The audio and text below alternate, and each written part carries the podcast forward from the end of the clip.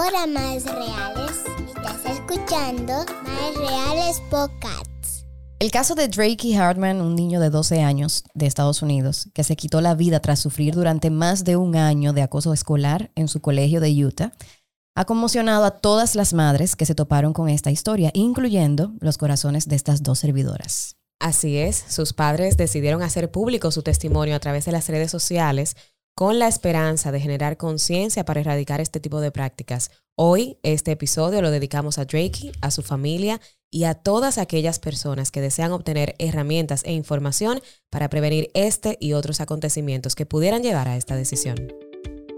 Desde lo más técnico hasta lo más simple, te aterrizamos todos los puntos de vista de una maternidad real. Yo soy Zeni Leiva, actriz, locutora, apasionada del minimalismo y madre de Amira y Gonzalito. Y yo soy Lynn Glass, madre de dos hermosos maestros, asesora de crianza con respeto y consejera de lactancia materna. Bienvenidas a Madres Reales Podcast. Sean bienvenidas, madres reales, a este espacio de información, de testimonios, de desahogo y sobre todo de mucha realidad. Y por ello hoy tratamos este tema tan sensible pero tan importante para las familias. Hoy hablaremos sobre el trato violento, el bullying y sí, sobre el suicidio infantil. Miren, siento que tenemos que hacer como un disclaimer antes de iniciar y es que sabemos que este tema puede tocar algunas fibras que puede que haga que, que, se, que, se, quieran tapar los oídos, que, no sé, quitar el episodio, pausarlo, porque tal vez les haga pensar que es algo que nunca llegaría a sus hogares. Y en Dios esperemos que así sea. Precisamente por eso, qué bueno, Zeni, que lo traes a colación. Por eso es que nos atrevemos a tratarlo. Porque nuestro propósito, como siempre, es que esas cifras desciendan. Según los datos recogidos en el 2019 por la Organización Mundial de la Salud, más de 700 mil personas perdieron la vida por suicidio, lo que implica que una de cada 100 muertes fue debido a esta causa. Wow. Hoy nos hacemos acompañar de una especialista en esta área. Ella es María Virginia González, médico psiquiatra, especialista en psiquiatría forense y docente universitaria. Bienvenida. Mm, qué gusto y qué honor tenerte aquí. Hola, gracias por la invitación. Y gracias a ustedes por crear un espacio donde puedan llegar con la comunicación asertiva hacer cambios importantes, porque sé que, que, este episodio va a impactar de manera positiva a nivel social. Eso Así esperamos, claro que sí. Bueno, para iniciar, María, ¿cómo se define el suicidio infantil y, a tu entender cuáles son las causas principales del aumento en este tipo de mortalidad? O sea, ¿qué, qué lleva a un niño tan pequeño que sienta eh, eh, que esto es una opción para él? Bueno, lo primero que nosotros tenemos que saber es que un niño es una persona que tiene emociones, que tiene capacidad de planificación, que tiene expectativas, que es parte de una familia y por ende es parte de una comunidad. Entonces el suicidio se define como una muerte violenta en la cual una persona decide quitarse la vida a sí mismo. Entonces hemos visto que cada vez más los niños están siendo estimulados, reciben información de todas partes y tienen mucho más expectativas con respecto a su desenvolvimiento social que lo que tenían los niños anteriormente, por lo cual el niño tiene ansiedad igual que un adulto, por lo cual también el niño padece de depresión. Ahora tenemos que entender que la mayoría de personas que buscan ayuda por temas de depresión y ansiedad son adultos, pero cuando tú haces un análisis de la vida de ese adulto, Probablemente desde la niñez y la adolescencia ese adulto estaba padeciendo síntomas de ansiedad. Entonces lo que sí hemos visto es que ahora mismo hay un enfoque en la salud mental de los niños, por eso lo podemos identificar más y por eso en cuanto a cifras es más eh, hoy día... Eh, eh, o sea, es más alarmante, es más identificable, es más visible. Entonces, ¿qué puede llevar a un niño a deprimirse?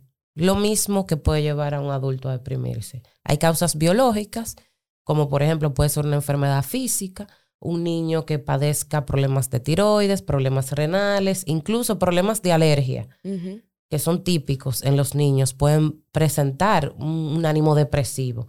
Ahora, para que sea un trastorno depresivo como tal, esa tristeza o esa pérdida del placer acompañado de problemas del sueño, porque pueden tener insomnio, y eso lo vemos muy común en niños y adolescentes.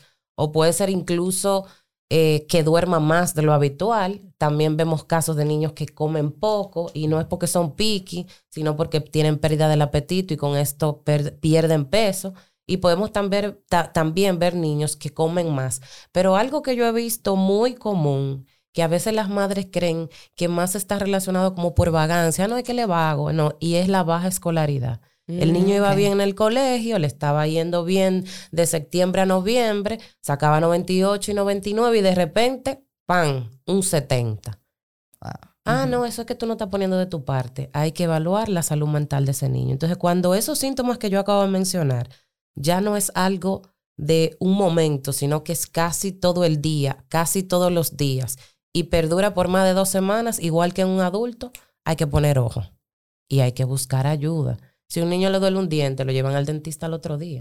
Si a un niño le duele el pecho, salen corriendo a una emergencia. Pero a veces cuando el niño pierde la funcionabilidad, ah, no es que él no pone de su parte. No hay que validar esas emociones e inmediatamente hay que buscar ayuda de un profesional. Porque son más propensos los niños que los adultos a caer en este tipo de depresión. Eh, digo yo, porque eh, lo, visualizo como, como los adultos vemos los problemas de los niños, a veces lo minimizamos porque como... Ah, pues, son exacto, pero tú estás llorando por eso. Entonces hay todo un mundo dentro de esa personita que quizás esos problemas que ya nosotros lo tenemos resuelto en nuestra vida con la experiencia y la madurez que tenemos, ellos no. Entonces no sé si, si para ellos el frustrarse y el manejar esas emociones sea eh, más difícil, obviamente, y por ende tiendan más fácil a caer en, esta, en este cuadro, ¿será? Claro, y tenemos también que saber que en la depresión, en la ansiedad y en todo lo que tiene que ver con la salud mental, influye mucho la personalidad del individuo. Sí, claro. O sea, la personalidad de un individuo se forma hasta los siete años y todavía la personalidad es un constructo que va evolucionando con el tiempo, porque la madurez, nosotros decimos haga los 18 años, pero yo tengo 34 y todavía mi berrinche de muchacho. Yo no sé si a ustedes les pasa. A a llegar aquí. a veces yo le hago unos dramas así. Claro, alguien. Mi hermana pero tenía que desahogarse un poquito conmigo. Claro.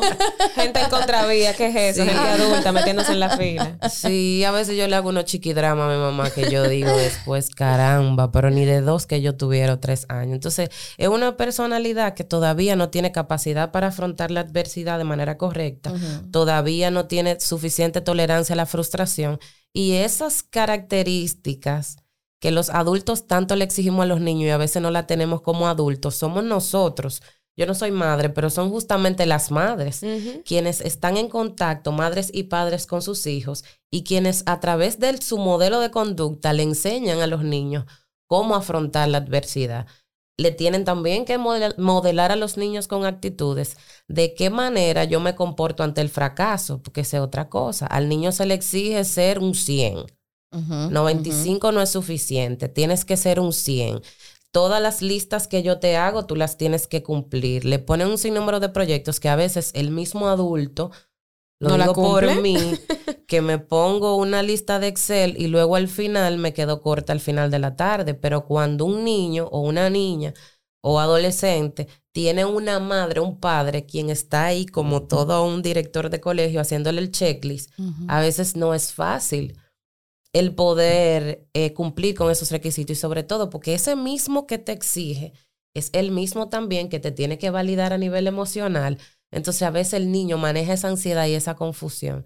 Y cabe destacar que el mayor nivel de estrés que un niño y una niña vive es en el hogar. Así es. A veces no es en el colegio. porque a veces el colegio es como, como el espacio de escape ante realidades que en la casa ellos no saben cómo afrontar. Wow, qué triste. Tú sabes que una de, una de las cosas que nosotros más hablamos aquí y en Madres Reales, o sea, es nuestro propósito y nuestra pasión, es precisamente sobre el modelo de crianza respetuoso, porque ya sabemos todos los, ay Dios mío, todas las consecuencias negativas que puede provocar un modelo de crianza autoritario, tirano, eh, así como, como tú hablabas, lleno de violencia, lleno de bullying, porque a veces nosotros hablamos del bullying eh, infantil y, del bullying escolar, y a veces el bullying eh, es el mismo padre, inicia en casa. Entonces, ¿qué tan importante es eso? Es que nosotros modelemos a nuestros hijos, no solamente con el ejemplo, sino también con la calma, con la paz, con la armonía.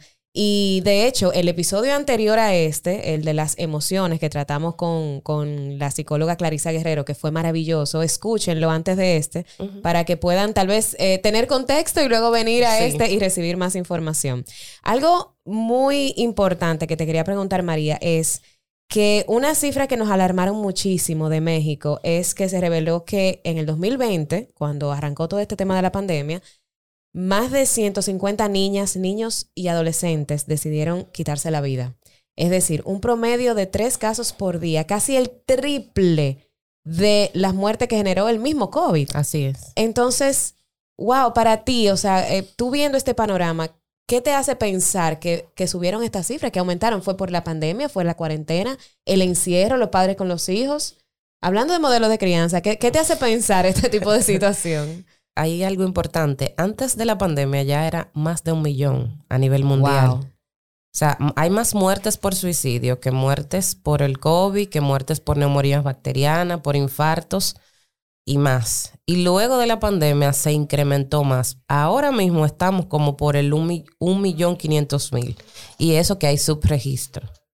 Entonces, recuerda que cuando viene la pandemia, nos aíslan, vamos a decir, estamos en casa confinados y no tenemos los espacios donde Esas nosotros herramientas de poder escape. De esas herramientas de escape, que a veces puede ser el trabajo, que a veces puede ser el parque, el gimnasio, que a veces puede ser el cine, la playa, que a veces puede ser estar solo en un lugar y pensar.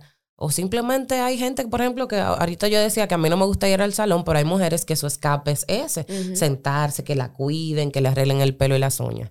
Llega la pandemia y resulta que ya el hijo no puede escapar de casa, la esposa tampoco, y entonces estamos todos en un mismo espacio 24/7 teniendo que afrontar un sinnúmero de situaciones que casi no se dan porque estamos fuera de casa. Entonces, al estar confinados, resulta que tenemos que comunicarnos más. Resulta que tenemos que negociar y tomar decisiones que si eso se hiciera, cuando ustedes, por ejemplo, hablan de crianza saludable, que justamente es eso lo que quieren fomentar, que si eso se hiciera de manera cotidiana no fuera tan difícil. Lo que pasa es que se nos obligó A estar, A vernos la cara. a vernos la cara, Todas las pruebas a tocar al mismo tiempo. Claro, tocarnos De de, repente. frente. Y si tú no te podías comunicar bien antes con tu pareja o con tu hijo, ahora es 24/7. No, y a De- eso súmale la ansiedad de que tal vez uno o los dos padres perdieron el trabajo. Que si tenían tal El vez... tema económico. Exacto. Un negocio que lo tuvieron que cerrar tal vez ocho meses. Eh, la parte económica, la parte de la ansiedad. O tal vez tengo un jefe o tenía un jefe súper estresante y entonces yo terminaba pagando eso con los niños. La parte del miedo también en cuanto Claro, a salud, de ver claro. gente cercana morir. Claro, o sea, eran todo eso se muchas vivió. situaciones. Sí. Y no hay nada más incómodo que la incertidumbre, porque el cerebro lo que quiere es certeza para estar feliz. Por eso nosotros buscamos las listas, por eso nosotros buscamos los guiones. Nos encantan las eso rutinas, por gustan eso nos da seguridad. Los programas, porque nos da seguridad. Y de repente se nos quita todo eso y tenemos que estar todos juntos en casa. Sin saber Y- qué va a pasar otro día. Exacto, porque si tú me dices a mí va a suceder esto, esto y esto, pues yo me puedo preparar para eso, pero tú me estás amenazando de que algo que yo no sé qué es va a suceder. Entonces se incrementaron los índices de ansiedad y de depresión y entonces ahora tenemos que si antes las personas eran cuatro de 100 personas con ansiedad, ahora es 8 y 12. Ujú. Y esos son los que la pueden identificar y esos son los que quizás rompen el- las barreras y acuden a buscar ayuda. Pero hay muchísimas personas en casa con ansiedad, con depresión, con pensamientos de muerte y autodestructivos que no salen a buscar ayuda. O sea que los, lo que nosotros podemos ver en, esta, en estadística está subregistrado. O sea, que pudiera ser muchísimo. Pudiera ser el doble Wow. incluso. María, una de las razones por las cuales nosotras nos atrevimos a hablar de este tema fue precisamente por la viralización del video de, de Drake y Hartman. Eh, Por sus padres supimos que él sufría de hace un año de bullying en el colegio y bueno, como hablamos anteriormente, a veces uno minimiza esos problemas que tienen los niños y dice, ah, eso son cosas de niños, eso deja que esos Se muchachos con se- el amiguito. Eh, ¿eh? Imagínate. Que se arreglen solos. Que se arreglen, exacto. Entonces, ¿cómo podemos saber si nuestro hijo es víctima o solamente fue una pelea de muchachos? O sea, ¿cómo, cómo podemos identificar? ¿Cuáles son las señales que, que nos dan a notar? Porque no estamos en el colegio. O sea, no estamos, No estamos en el colegio para saber. Y, y le preguntamos a la profesora y pueden decir, eso son cosas muchachos. Pero ¿cómo saber exactamente si nuestro Y puede que sea el víctima? vecinito con el que juega en las tardes o, o en las clases que tiene de extracurriculares. O sea, hay- hay- se maneja en muchas otras áreas que uno no sabe en realidad qué es lo que está pasando ahí. Exacto. Yo creo que el bullying se ha cualquierizado la palabra un poquito y la gente le minimaliza porque es una palabra incluso en inglés, pero realmente es violencia psicológica. E incluso esa violencia muchas veces, como en el caso de Drake, y tengo entendido que también era física.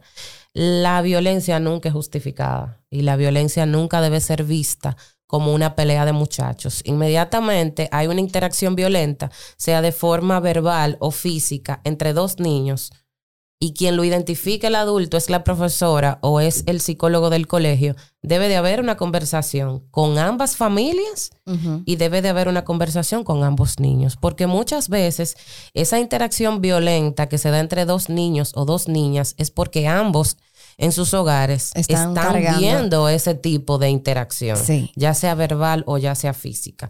Vamos a suponer que es uno de los dos quien es el bully o quien es quien ejerce violencia psicológica o física sobre el otro, inmediatamente un adulto lo identifica, tiene que, tiene que inmediatamente buscar ayuda, o sea, tiene que separarlo de ese ambiente.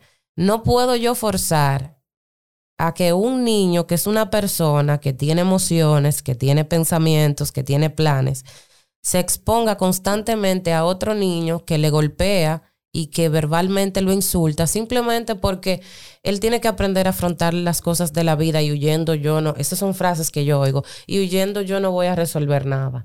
Pero tampoco se sientan a negociar, tampoco se sientan a ver qué es lo que está sucediendo. Y ahí es donde entra lo que yo siempre he dicho, la importancia que tiene el colegio donde estudia un niño. Porque crean programas para que tengan excelencia académica, programas con conexiones internacionales, para que vayan a universidades extranjeras, hacen intercambios académicos, eh, hacen, por ejemplo... una chulería, una cosa. No, y que de bilingüe, y que hablan tres y cuatro idiomas, pero existe un programa para identificar la salud emocional y la inteligencia emocional de esos niños. Porque incluso a veces, no estoy diciendo, por si acaso alguna madre escucha esto y se puede sentir como, oh, pero me están atacando a mi niño inteligente que le va bien en el programa académico. No, pero muchas veces esos niños que se esfuerzan por una perfección académica a nivel emocional, entonces están nulos, están deficientes. Entonces tiene que haber ese balance.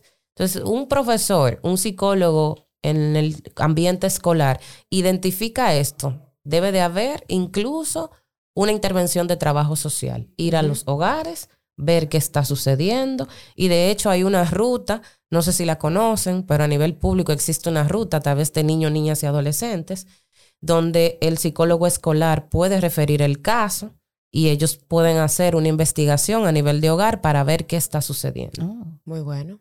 Claro, porque que no puede ser simplemente como otro, otro caso que es muy dominicano, como me dijo alguien cuando vio el caso. No, porque en, en mi tiempo mi mamá me daba un bate y me decía, al que me dé, ve y defiéndete o si no te doy yo. Ajá. Analízame ese patrón. Ajá. Si no, ese es un niño que también probablemente es un bully. Exactamente. Una persona que ejerce violencia física y psicológica sobre otra. Entonces, esa, esa cadena, no sé si se agotó en el caso de Drake, pero sé que en el mismo Estados Unidos, que nosotros muchas veces decimos, no, es un sistema de salud excelente. Mm. Igual pasan cosas como estas tragedias porque no se agotan las vías. Porque muchas veces se quedan entre conversaciones entre adultos y se minimiza el impacto que tuvo sobre la víctima. Tú sabes que yo recuerdo eh, cuando yo tenía otro espacio eh, radial que tratamos muy profundo el tema de la serie 13, raz- 13 razones, eh, Ujú. 13 Reasons Why, precisamente porque eh, ella estaba dando señales de alerta, porque se habían dado ciertas situaciones, ella había tratado de comunicarse con sus padres y como que los padres estaban como dispersos en otras cosas, la mamá estaba en algo y como que no le hizo mucho caso. Pero a esto viene mi siguiente pregunta. ¿Cuáles serían algunas señales de alerta o de alarma que nosotros los padres pudiéramos identificar cuando ya la cosa va más allá?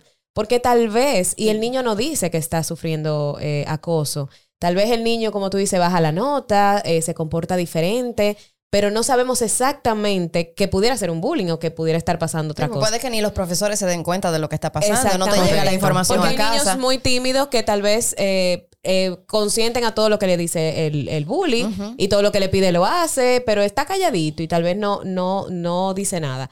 Pero ¿cuáles serían algunas señales de alerta que yo como padre pudiera decir, conchale, aquí está pasando algo? Y aquí está pasando algo y tengo que actuar ahora porque eso se me puede ir de las manos, por ejemplo. En casa, en el caso de la víctima, voy a hablar por primero de la víctima, se torna retraído. Comienza a dejar de hacer actividades que antes eran placenteras. Por ejemplo, al niño le gustaba jugar fútbol, ya no quiere ir. Al niño le gustaba salir a socializar en un parque con los niños de la comunidad, ya no lo hace. O, por ejemplo, hay actividades familiares en las cuales él antes se, o él o ella antes se desarrollaban en grupos y ahora tú lo ves alejado del grupo. El insomnio es básico en todos los temas de salud mental. Cuando una persona tiene depresión o ansiedad, incluso ya incluso cuando la mente se desconecta de la realidad, vas a ver un comportamiento con respecto al patrón sueño alterado. A veces no puede iniciar el sueño o a veces sí inicia, pero se levanta muchas veces durante la noche y no concluye el sueño. O duerme la noche completa, entre comillas, y a las 4 de la mañana está despierto y ese niño empieza a caminar en la casa o empieza a llorar o acude a la cama, mami, quiero dormir contigo, papi, quiero dormir contigo. Y antes quizás no lo hacía. Ojo, que ahí está sucediendo algo o empieza a manifestar ciertos miedos que antes no tenía. A veces la gente dice, no, pero es que es normal que el niño tenga miedo por la oscuridad. Sí, es cierto, hay muchos miedos que son básicos del ser humano, pero es un cambio brusco en, el, comportamiento. Algo también importante con niños menores, sobre todo de 12 años. Ya controlaban los esfínteres, ya podían ir al baño y de repente empiezan a orinarse en la cama. Eso se llama enuresis. O el niño ya podía ir, ir, ir, al baño, o incluso ahí sí pequeñito, mami, quiero ir al baño, pupú, no sé, eh, cualquier otra palabra que utilice, y de repente tú lo ves que se hace eh, kaki en los pantaloncitos, en los calzoncillos, o a veces incluso es eh, son cantidades pequeñas, eso se llama compresio, o sea, ya tenía control de los esfínteres y comienza a, nuevamente a tener una regresión en el comportamiento. Ya el niño era independiente y de repente nada más es solo mami, mami, mami, mami, mami y no sale de la habitación. Ojo con eso. Y cuando mencionaba lo del patrón sueño, se me olvidó mencionar algo importante. Pesadillas. Ok. Ojo con las pesadillas. A veces los sueños pueden ser insignificantes, pero siempre que un niño esté asustado, por muchas pesadillas que son frecuentes, que la pesadilla sirva como una especie de forma de comunicación. Ah, pero cuéntame, es una forma que incluso los psicólogos infantiles lo utilizan. ¿Y qué fue lo que tú te soñaste? Que te asustó. Mira una hojita y tú le prestas una hojita en blanco. Mira, y le daba, le daba varias eh, crayolitas o, o lapicitos. Dibújame ahí, dibújale a mami o a papi lo que, lo que tú te soñaste oh, ¿y qué había en ese sueño? Esto, que se vuelva como una especie de juego para que tú a través del, del, sueño que el niño te cuenta, que es una pesadilla constante, tú puedas tener información de qué es lo que le está atormentando, porque el subconsciente a veces en el sueño refleja esa angustia y esa agonía ¿Y que el vive comportamiento, constantemente. eh, alimenticio eh, varía también. Varía también. Puede ser una pérdida del apetito e incluso en ocasiones cuando el niño está muy ansioso, con comidas que le puede gustar, eh, que son típicas, que cualquier niño le puede gustar, un chocolate, un refresco, no quiero. Mm, y tú dices, prueba Mm. con una comida, porque puede ser que no quiera un arroz con habichuela, pero un hamburguito, una pizza. Mac and cheese. Exacto. un- No falla. Una Coca-Cola. Ay, perdón, mencioné mal. ¿no? Después. Tranquila. o un refresquito, un chocolatito. Y de repente el niño te dice que no. Entonces eso debe de llamarte la atención. O comienza también a la inversa, a comer más de lo habitual y no para de comer y no para de comer y aumenta de peso. Y no es que vamos a controlar la imagen física, pero si esto ocurre en un periodo breve de tiempo y el comportamiento alimenticio es abrupto, o sea, rápido, tiene que llamarnos la atención. Tú sabes que eh, una pregunta que no quería que, que se me pasara acerca de las señales de alerta y los factores de riesgo es, ¿un niño avisa? ¿Un niño habla sobre lo que está pensando? O uno tiene que descifrarlo en base a esas señales. Exactamente, o sea, Si mi hijo de repente me dice, mami, yo no quiero estar en este mundo, porque también pregunto porque tú sabes que antes de los 7, 8 años, los niños no entienden muy bien el Lo la concepto de la muerte. muerte. O sea, ellos piensan que, bueno, se fue, pero volvió, pero ellos no, ellos no entienden realmente que es algo definitivo. Entonces, ¿qué, ¿qué cosas o qué vocabulario pudiera tener un niño que a mí como mamá me puedan, eh, espérate, o sea, como asustar, como, conchole, esto hay que buscar ayuda sí o sí? Mira, en el caso de, lo- de los niños más pequeños, en algunos casos toman los objetos en las manos. No voy a mencionar métodos, Claro, porque claro. eso sí es algo que todos los estudios y las organizaciones, incluyendo la Organización Mundial de la Salud, recomiendan. No, no hablar de métodos y sobre todo tampoco verlos. Ajá. Por eso es que siempre se tiene que hacer películas. Por eso el, el 13 Reasons Why, eh, eh, por, Yo por no- eso no. Ellos, no, ellos quitaron la escena. Yo la vi cuando estaba la escena y a mí Ay, misma no, como adulta no. me chocó. No, fue una cosa impresionante. Háganle caso, PG-13, no, t- t- todas las clasificaciones, no, no, no eh, Pero yo creo que ni si- minimicen eso. Como que yo siento que ni siquiera hasta los adultos, porque a mí, a mí, me chocó mucho ver esa escena. A Esa y también. otra que está en la temporada número 2, que fue, Y te voy a decir algo. Dios mío. No sé si les pasó igual.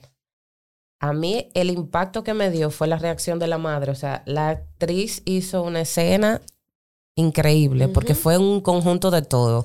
O sea, lo, lo fuerte de la escena, pero ver el, o sea, el impacto, el choque de la madre, a mí me, me tocó mucho. Por eso es que incluso quitan la escena y ponen eh, un anuncio, ajá. sí.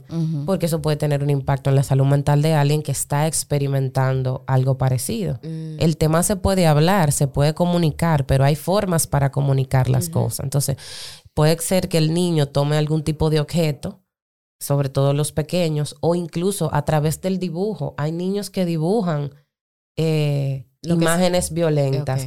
Yo conozco una niña que yo tuve la oportunidad, eh, hay un concepto de investigación criminal que es la autopsia psicológica, en la cual por muchos años se ha visto el comportamiento de una persona previo a consumar el acto. Entonces, a través de eso también sirve, no solamente para identificar que realmente es una muerte violenta donde la persona se quitó la vida, pero también para ver cuáles son las señales de alarma y prevenir. En el caso de los niños pequeños, dibujos Colores incluso. Utilizan mucho el rojo, el negro, en lugares donde no, claro, si es el único color que el niño tiene, tampoco vamos a, ¿verdad? Pero utilizar, incluso a veces dibujan eh, personas con objetos en las manos. Yo llegué a ver, en este caso les comento, eh, una, una adolescente de 13 años, ella empezó desde los 8 a escribir cuentos a escribir cuentos y todo el mundo se lo celebraba en la familia, pero yo me sorprendí porque yo la vi luego en el contexto de la consulta, cuando yo me puse a ver el querido diario y me puse Ajá. a leer un sinnúmero de cuadernos, en las historias estaba lo que ella estaba pensando. Describió una familia violenta con una madre que consumía alcohol, con un padre ausente, y todas sus historias tenían que ver con, con esa temática. E incluso ella dibujaba animes eh, parados en lugares altos y con, como con unas nubes tipo cómics Ajá. que le decían que hicieran determinada Wow. cosa. Entonces, a veces los padres tienen las, los cuadernos, los dibujos de los hijos y no los revisan. A veces hay niños que escriben notitas en el cuaderno, pero si el papá o la mamá no lo ayuda ni siquiera con la tarea y no, y no trata de tener una interacción, no se van a enterar. Entonces es bueno que en el caso de los menores de 10 años, revisen los dibujos, revisen las mascotitas, revisen el querido diario. Y, Y si estén ellos- presentes en la vida de sus hijos, estén presentes en la vida de sus hijos, porque Eso, señales de alerta, eh, eh, o- y, y corrígeme si, si estoy equivocada, ese, ese acontecimiento no va a suceder de la noche a la mañana. Tú no vas a tener un niño completamente feliz, donde todo está bien, donde no hay ningún síntoma, y mañana va a suceder el acto. O sea, Mayormente se- es progresivo. es sí. progresivo. Entonces, el estar pendiente nos puede dar herramientas para nosotros poderlo ayudar. Correcto. Nos va a dar señales para Me encanta que, que lo hayas mencionado así, porque conozco varias personas que eh, eh, tienen esta onda de no, no, no, ese, o sea, yo le respeto, eso es su, privacidad, privacidad. y qué sé yo qué, y eso es su espacio, y él tiene que aprender, a- yo quiero que él se sienta, que, que él con- Yo puede entro a ese cuarto, me, me dijo mamá. Entonces, exacto, y, y no le revisan nada. Y, y nos llevamos de eso y, señora, estamos hablando de seres que son dependientes de nosotros. ¿Cómo tú vas a dejarle eh, sin ningún tipo de supervisión de, de sus cosas, de su día a día, de saber en qué está, cuando depende de nosotros? Es un ser que, que no solamente a nivel de que necesita un techo, una casa, es a nivel de, de- de emo- Emocional. emocional. Entonces, hay que estar ahí. Hay que estar ahí. Y niños que lo mencionan, incluso adolescentes que lo dicen, o comienzan a tener conductas autodestructivas y autolesivas, y empieza el famoso, lo está haciendo para llamar la atención. Ajá. Pero está sí, haciendo para llamar la atención, es necesaria la atención. Exactamente. Entonces, si un llamado de atención es necesario, más del 70% de las personas que consuman el acto se lo comentan a un familiar, a un amigo cercano, a veces hasta en las redes sociales lo dicen. Y ojo, psicólogos y psiquiatras, también hay personas que la semana previa, días previos, van. Es como, una, como un grito de ayuda, ayúdenme. Y esa pregunta nunca debe faltar, como yo les comunicaba ahorita. Pero si una persona, como, le, como digo siempre, vamos a suponer que hay personas que dicen, pero mi hijo mi hija estará tratando de manipularme con esto. Pero si una persona utiliza ese recurso con fines de obtener un beneficio, también tiene un problema conductual que hay que abordar. claro. Ante la duda vaya, ante la duda vaya y busque ayuda, porque puede ser que sea para manipular. Imagínate que sea para Pero eso. si es para manipular, entonces hay un problema Exacto, conductual que hay que evaluar exactamente. también. Entonces al final tu hijo necesita ayuda, independientemente de lo que sea, necesita ayuda. Correcto. Y si tú no se la puedes ofrecer porque, porque somos madres reales, porque no tenemos todas las, las herramientas. todas las herramientas y necesitamos, porque usted no es médico, usted no es médico de, de- de corazón, usted no es médico de cabeza ni de rodilla, entonces usted va donde un especialista. Y el corazón cuando duele, pero cuando duele no físico, sino cuando duele y duele la cabeza y hay que ir, hay que ir.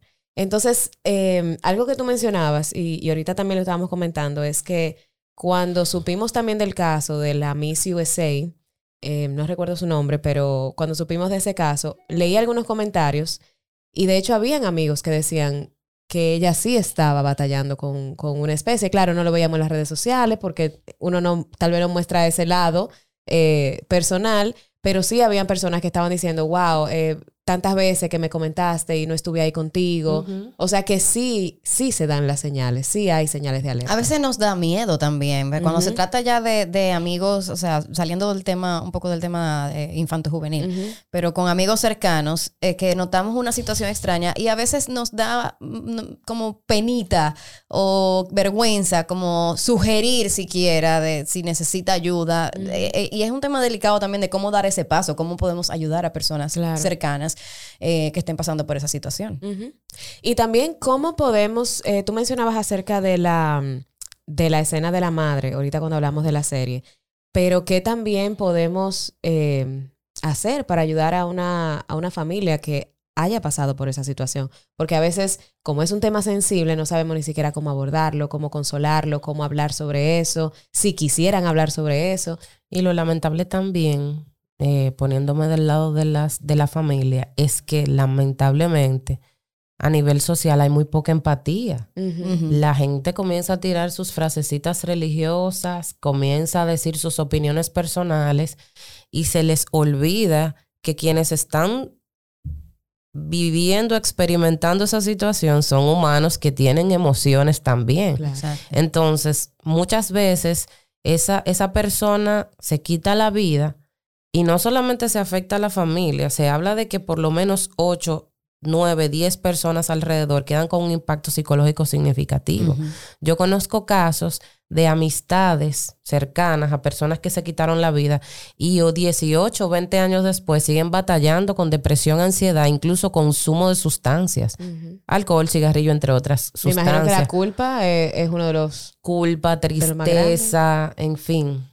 Porque Wow. la familia se culpabiliza. Incluso esas familias que acuden con la persona al psicólogo, al psiquiatra, siempre dicen, yo pude haber hecho algo más, si yo quizás me hubiese quedado con él o con ella a dormir ese día, si yo no lo hubiese dejado ir a tal parte. Si yo me hubiese dado cuenta de algo. Si yo me hubiese dado cuenta. Entonces, todavía hay muy poca empatía a nivel social para manejar ese tema y por eso es que los medios de comunicación, como ustedes, por ejemplo, juegan un impacto significativo en, en, el cambio de mentalidad de las personas. O sea, esos son temas que se abordan con empatía y si usted no sabe cómo abordarlo, hay una estrategia bastante interesante que es guardar silencio. guardar silencio. En el caso de Drake es impresionante. Tú leías los comentarios de la publicación original y habían obviamente muchos, muchos, el 90% eran empáticos, pero habían dos o tres que tiraban su chinita y decían, ¿cómo va a ser que ese niño un año completo sufriendo bullying y que los padres no se dieron cuenta? Y yo, pero Dios mío, o sea, ella se está atreviendo a abrir su corazón para concienciar sobre esta problemática mundial, que es otra pandemia, y tú te entras a sus redes en un momento de tanta tristeza y vulnerabilidad. Y vulnerabilidad a decir eso. Quédate callado porque tú no sabes. Ella escribió un párrafo y aún así no sabemos ni el 1% de lo que está pasando en esa familia.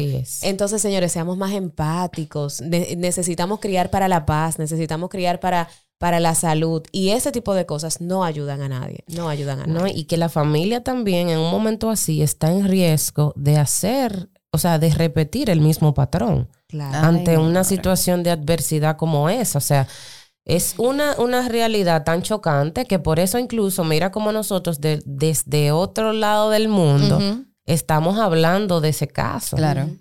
Entonces, por eso yo digo, cuando usted no sepa qué decir y como usted no es un investigador tampoco que estuvo en el proceso, no haga comentarios que puedan afectar a la familia. A mí a cada rato me escriben sobre casos así y mi respuesta es, es una lástima que haya sucedido, tenemos que crear más programas de prevención, porque como yo no soy parte del proceso de investigación, no puedo dar una opinión. Yo no estuve en ese colegio, yo no estuve en esa familia, e incluso hay personas que en un momento de impulsividad, y los niños, eso es algo importante destacar también, niños, niñas y adolescentes, tienen muchas conductas impulsivas y ante un momento estresante donde yo no tengo capacidad resolutiva adecuada, puede que en la impulsividad del momento tome una decisión que no sepa que es una consecuencia irreversible, como en el caso de los niños. Entonces, si usted no sabe qué decir, lo mejor es que usted no haga, no diga nada. No diga nada. Hablando de familia y fuera de los micrófonos también estuvimos hablando de que hay generaciones de familias que pudieran tener varios fallecimientos de suicidio. Esto entonces tiene un factor genético también.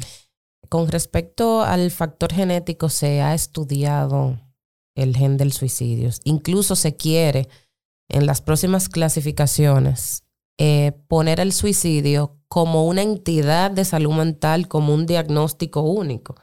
Porque se habla de ideación suicida, se habla de plan suicida, de intento suicida o suicidio consumado, pero como parte de la depresión o incluso ante cualquier otra enfermedad mental, como una consecuencia de una enfermedad mental, pero no como una enfermedad mental como tal.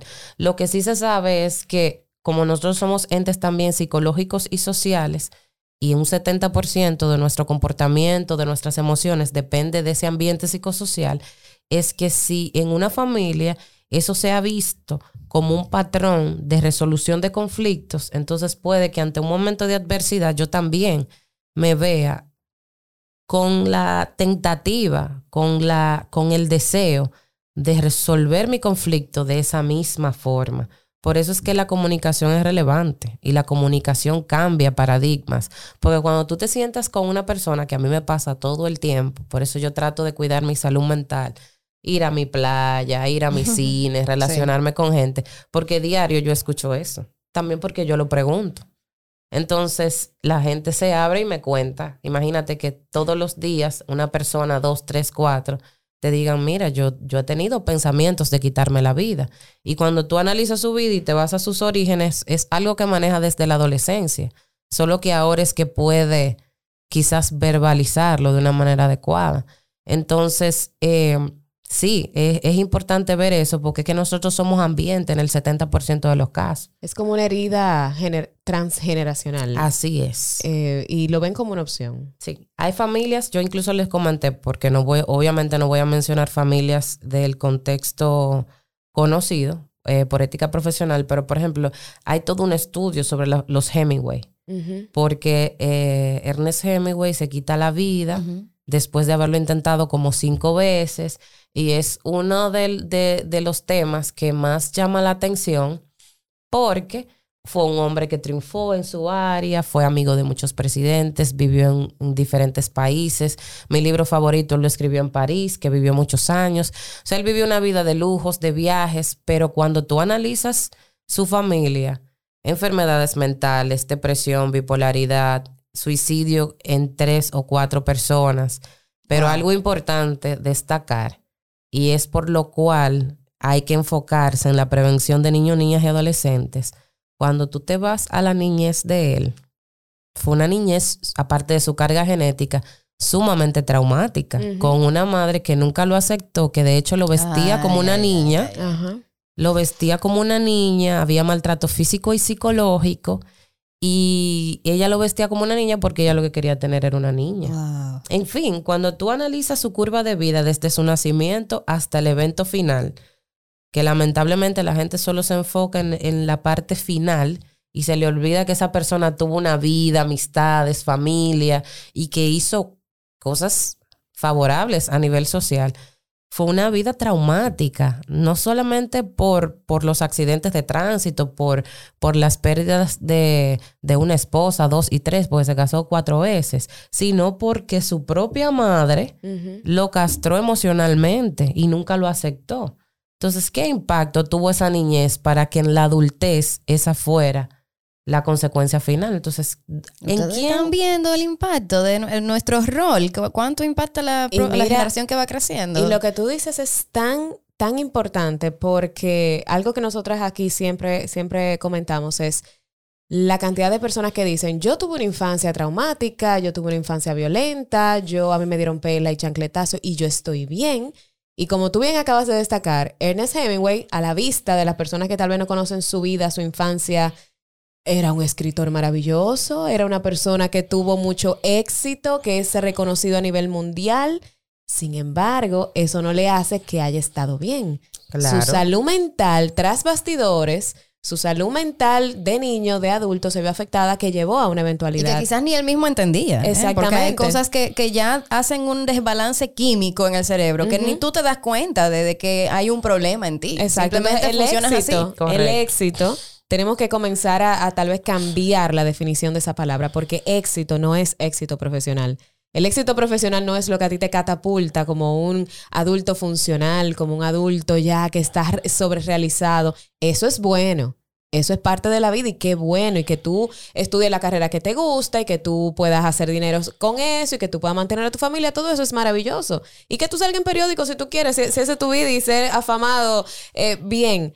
Pero también lo otro es importante. Que creo que es más importante. Que de hecho es más Ujú, importante. Así es. Entonces, de- ¿Y a vamos a de qué? redefinir ese estoy bien. ¿Y a costa de qué es ese éxito? Porque a veces soy workaholic y cumplo con toda mi hoja de Excel. Yo siempre menciono la hoja de Excel porque para mí es como lo más complicado. Yo soy como una nota del celular simple que le pone como los Va, va borrando y tachando. punticos así. Puntico, yo. Pero la hoja de Excel, desde que yo la veo, que a mí me mandan un email con una hoja de Excel, pero hay gente que son hojas de Excel y que cumplen con sus objetivos generales y específicos y tienen su visión, misión y valores definidos y les va, sí.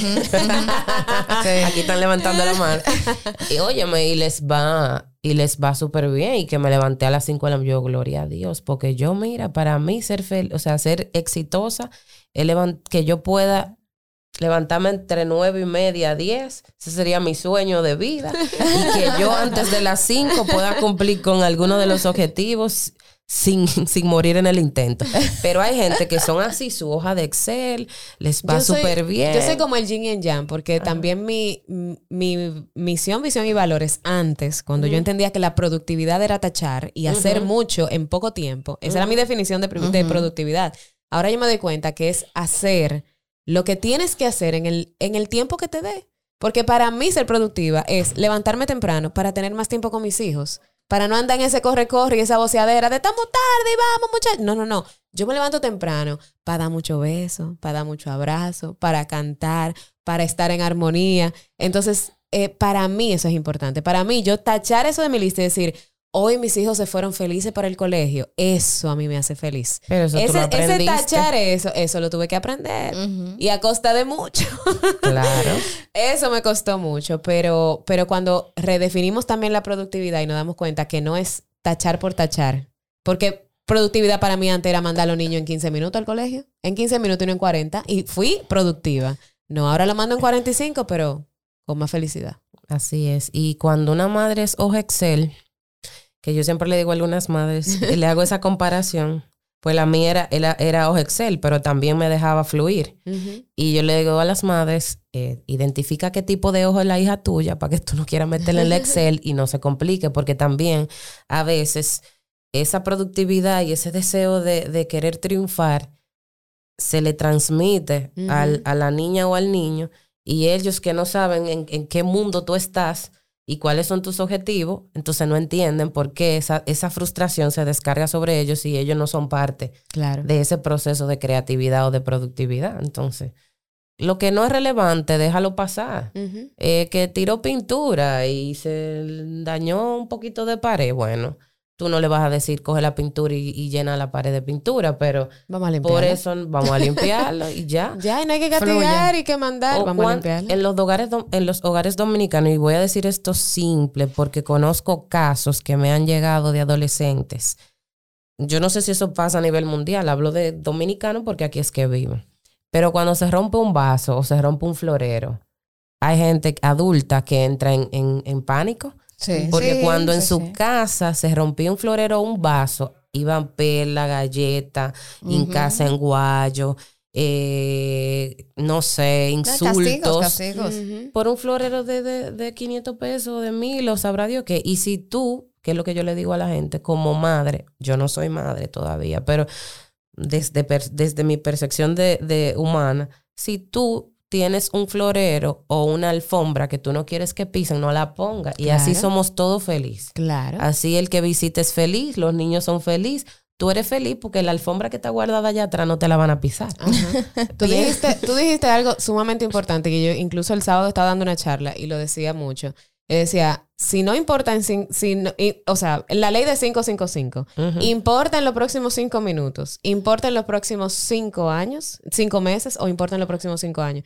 Si en próximos cinco años ese florero a ti no te da, te da igual, olvídate del florero porque el florero no siente, no padece, tu hijo sí. Entonces, por un florero, tú vas a lacerar el autoestima de tu hijo. ¿Vale la pena ese florero? Ese florero de tu abuela, ese florero de una, una antigüedad, de yo no sé qué.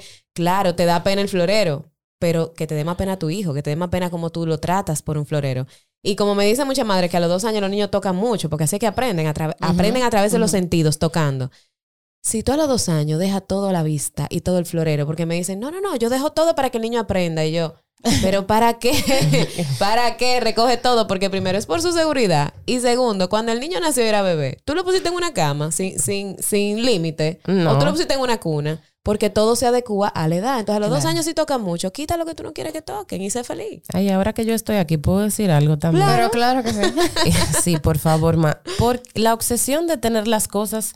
O sea, a mí me encantan los espacios abiertos y minimalistas, que no me fuñan mucho, Ah, mira que yo mujer soy ahí. respetada. sí, sí. Ok. Pero, pero, pero no pongan unos muebles blancos, a menos que usted estén dispuesta. Sí, las alfombras blancas y los muebles blancos. Entonces, No coma, no toque. Y cuando las visitas van también, a veces visitas que van con niños a jugar, pues saca a todo el mundo para el patio y pon como una muralla. Porque si cada vez que una visita le va a poner la mano al mueble blanco, tú vas a entrar en crisis.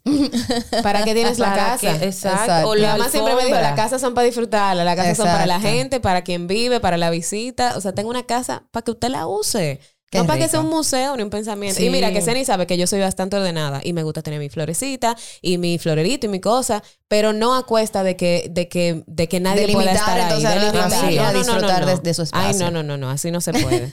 Una pregunta y antes de que, de que te vayas, porque no quiero dejar de mencionar esto. Tú sabes que este año, justamente, la Organización Mundial de la Salud ya agregó en su catálogo de adicciones el tema de los videojuegos. Así es. Entonces, ¿qué, qué tiene un factor de riesgo el tema de los videojuegos que nuestros hijos ven sobre este tema del, del suicidio? Los violentos, sobre Mira, todo, que son exacto. muchos. Ese ha sido Sí. el dilema del siglo. Exacto. Porque tú sabes que detrás de los videojuegos, sobre todo de los violentos que son militarizados, hay marcas, hay ganancias. Entonces, eso ha sido el dilema de que si los juegos influyen y los juegos no influyen. Y se han hecho muchos estudios, pero es lo que yo siempre le digo a la gente, porque hay gente que saca, hubo un estudio que demostró, Ajá. qué sé yo qué, pero porque hay un estudio no significa que eso es así. ¿En qué población se hizo? Y hay muchos estudios patrocinados, patrocinados también. también. Cuando un estudio está patrocinado hay conflictos de intereses y ahí vuelvo con el tema de quién está detrás de todo esto. Pero si lo que yo leo influye, si las películas influyen, que son audiovisuales, si el comportamiento de mamá y papá, por yo verlo, escucharlo, influye, eso se cae de la mata. Que los juegos violentos también influyen. Entonces, en, a- de manera eh, virtual o de manera, vamos a decir, ¿cómo yo podría decir? Porque no, no están palpando las armas. Sí, de manera virtual ellos Sí, pueden sí, tener claro. control de arma y, matar a un enemigo. O sea, no son juegos que favorecen a la conversación y al aprendizaje, Ujú. simplemente matar incluso por matar. Por puntos. Por puntos, por poder, por fama, por dinero, por lo mismo que vemos que hoy las naciones están en disputa. Ah, Entonces, ¿qué yo le estoy enseñando a un niño cuando yo le, le- lo pongo tres, cuatro, cinco horas a que su cerebro se sobreestimule con imágenes de violencia y de conquista y de tomar por la fuerza lo que yo quiero? Justamente eso. Entonces, hay un detalle también.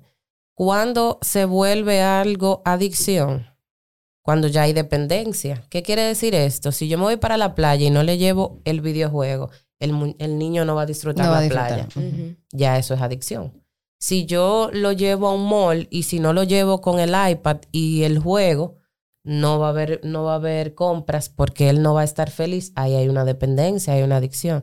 Se incluso hace ataques de pánico, ansiedad o berrinches relacionados al juego y no puede funcionar en sus relaciones interpersonales, pero incluso también se altera el sueño, se altera la alimentación, porque todo gira en torno al juego. Entonces, hay una adicción. Hace tiempo que nosotros tenemos el tema de la adicción a los videojuegos, que ahora en los libros lo aceptaron, Exacto. porque personas se sentaron y decidieron formalmente ponerle eh, el tema adicción a los videojuegos, pero eso existe desde que salieron los videojuegos. E incluso la adicción al celular, al Instagram, al Twitter, al. YouTube, que se cayó la plataforma un día y la gente entró en caos. Ay, una crisis. Y no necesariamente por el tema de publicidad, sino gente que no puede estar sin estar con la plataforma abierta.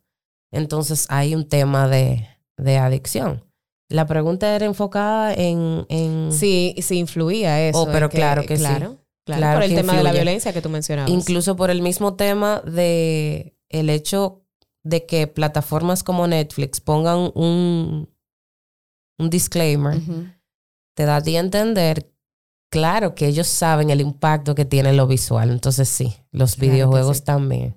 Y más esos que te voy a cortar la cabeza, que te voy a hacer tal cosa, que te voy a decir tal cosa, mira. Y dicen mal, hay videojuegos que dicen malas palabras. Mira, yo, yo nunca he visto Fortnite, o sea, sé que es, me alarma, pero yo nunca, yo nunca me he sentado ni sé cómo es. Pero yo no puedo creer que haya niños pequeños en la primera infancia jugando eso. O sea, no, no. Cuando me dijeron lo que era, yo no lo podía creer. Y la creas, hay uno que es creando, no sé si es el mismo, creando vidas virtuales, que tú puedes crear un papá, una mamá, una casa. No, el Fortnite es, es que como que bajan del cielo y como que tienen que Yo sobrevivir y, y- y matar a todo el mundo. Y ellos quedarse siendo... el- Bueno, mira, aquí hay que invitar a, a- Yo conozco psiquiatras varones que manejan el tema de los videojuegos a nivel personal también, que ellos serían muy buenos. Porque yo, Fortnite, estoy...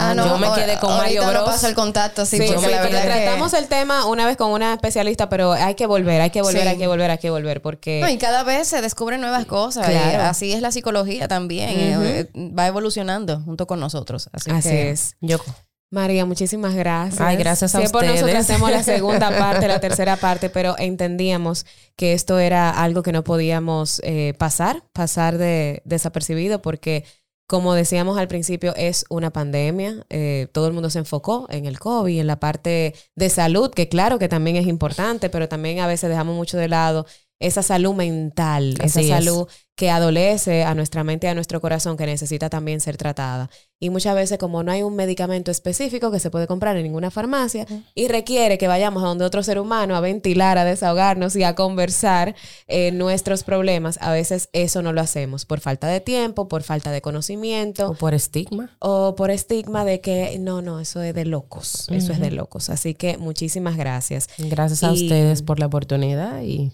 que se repita. Se repetirá, Claro que sí. cuenta con eso. Y señores, para concluir, si sienten que sus hijos están presentando síntomas o señales de alarma de los que comentamos, de lo que María nos dijo, no duden en contactar a un especialista de la salud mental. Pudiera ser un psicólogo o psiquiatra infanto-juvenil que pudiera ayudarles. Correcto. Así es, pues hasta la próxima. Hasta la próxima. Bye bye. Recuerden que este episodio es grabado y editado desde Spacecast Spacecast Studio. Studio. Chao. Bye.